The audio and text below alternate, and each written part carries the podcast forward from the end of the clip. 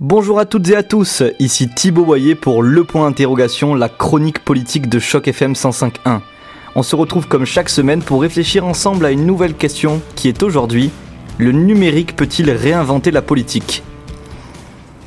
Suivi des lettres de mandat, livrer des résultats pour les Canadiens. Voilà comment s'intitule le site web lancé la semaine dernière par le gouvernement Trudeau. Sur ce site sont détaillées l'évolution des promesses annoncées par le Premier ministre depuis son arrivée au pouvoir en 2015. Ce sont ainsi 364 engagements qui ont été recensés grâce aux lettres de mandat adressées par Justin Trudeau à ses ministres. Différentes mentions sont accordées à ces engagements selon l'avancement de leur réalisation. 66 portent la mention complétée totalement, 218 la mention en cours, 3 sont classés parmi les engagements qui ne sont plus envisagés. À travers cette démarche, le but premier du gouvernement libéral est de rendre des comptes à ses citoyens. Cependant, l'originalité ici est plus dans la forme que dans le fond. Rendre des comptes à la population. C'est une des caractéristiques de la plupart des démocraties modernes. Le faire via Internet, voilà ce qui est inédit. Nous devons nous y faire. Le numérique s'empare peu à peu de tous les secteurs, notamment de la politique. Les illustrations de ce mariage sont nombreuses et vont continuer à se multiplier. Ce qui nous amène à notre question du jour, le numérique peut-il réinventer la politique? Le résultat le plus intéressant de ce mariage a déjà un nom, c'est la Civic Tech ou technologie civique. C'est aussi celui qui présente à première vue le plus d'avantages. La Civic Tech englobe tous les procédés technologiques et numériques qui ont pour but d'améliorer le système politique. Ces procédés sont divisés en deux grandes catégories, les ouvertures du gouvernement et la participation citoyenne. La première catégorie recentre les procédés utilisés par les gouvernements pour améliorer le système politique via le numérique. Exemple, les processus de vote en ligne, la co-création des lois et des décisions gouvernementales, l'ouverture des données et la transparence, comme c'est le cas pour le nouveau site du gouvernement canadien.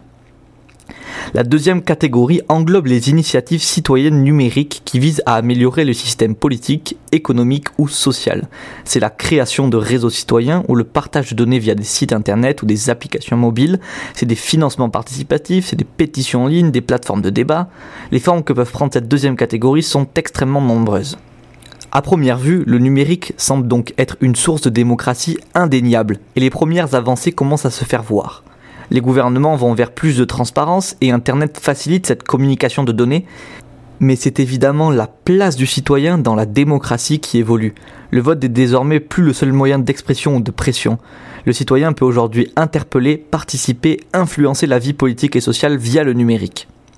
Le système politique commence ainsi lentement à évoluer. Lentement, car la technologie civique ne s'est pas encore implantée de manière assez importante dans le monde moderne. Le gouvernement Trudeau est un des seuls dans le monde à utiliser le numérique de cette manière pour rendre des comptes à sa population. En effet, les initiatives gouvernementales sont globalement peu nombreuses. A l'inverse, les initiatives citoyennes se multiplient partout dans le monde, mais font face à deux grandes difficultés. Tout d'abord, le manque considérable de poids dans le débat. Par exemple, la plateforme de pétition en ligne d'origine américaine Change.org revendique 209 millions d'utilisateurs dans 196 pays. En France, cette plateforme est célèbre pour avoir hébergé la pétition la plus importante du pays.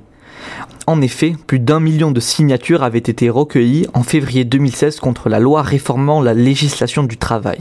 Malgré cette initiative record, la loi avait quand même été adoptée quelques mois plus tard, prouvant que la politique détient encore le dernier mot dans le débat public.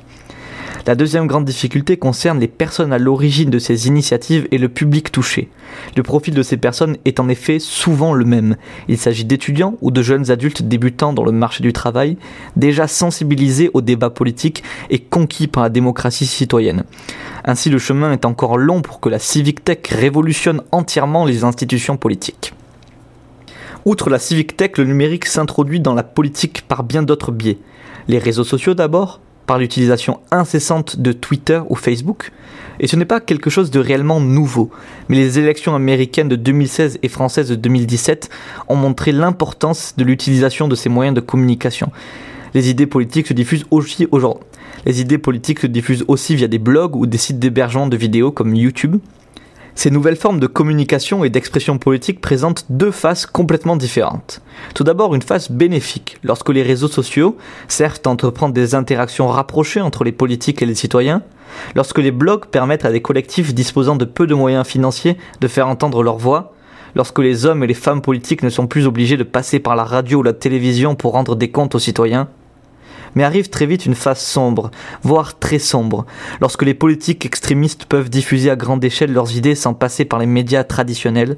Par exemple, Beppe Grillo en Italie, qui doit en partie son succès politique à son blog, un des plus visités du pays, dans lequel il diffuse allègrement de fausses informations et des messages peu scrupuleux. De plus, certains hommes ou femmes politiques sont devenus aujourd'hui esclaves du clic, s'empressant de commenter, tweeter, publier sur chaque affaire ou débat politique afin de conquérir au plus vite le terrain digital. Ainsi, le numérique est devenu un espace d'expression pour les hommes et les femmes politiques, où la différence entre proximité et populisme est devenue difficile à distinguer, si difficile qu'il ne suffit que d'un clic pour passer de l'un à l'autre. Merci à tous d'avoir suivi cette chronique, c'était Thibaut Boyer pour Choc FM 105.1. On se retrouve très bientôt pour une nouvelle question politique.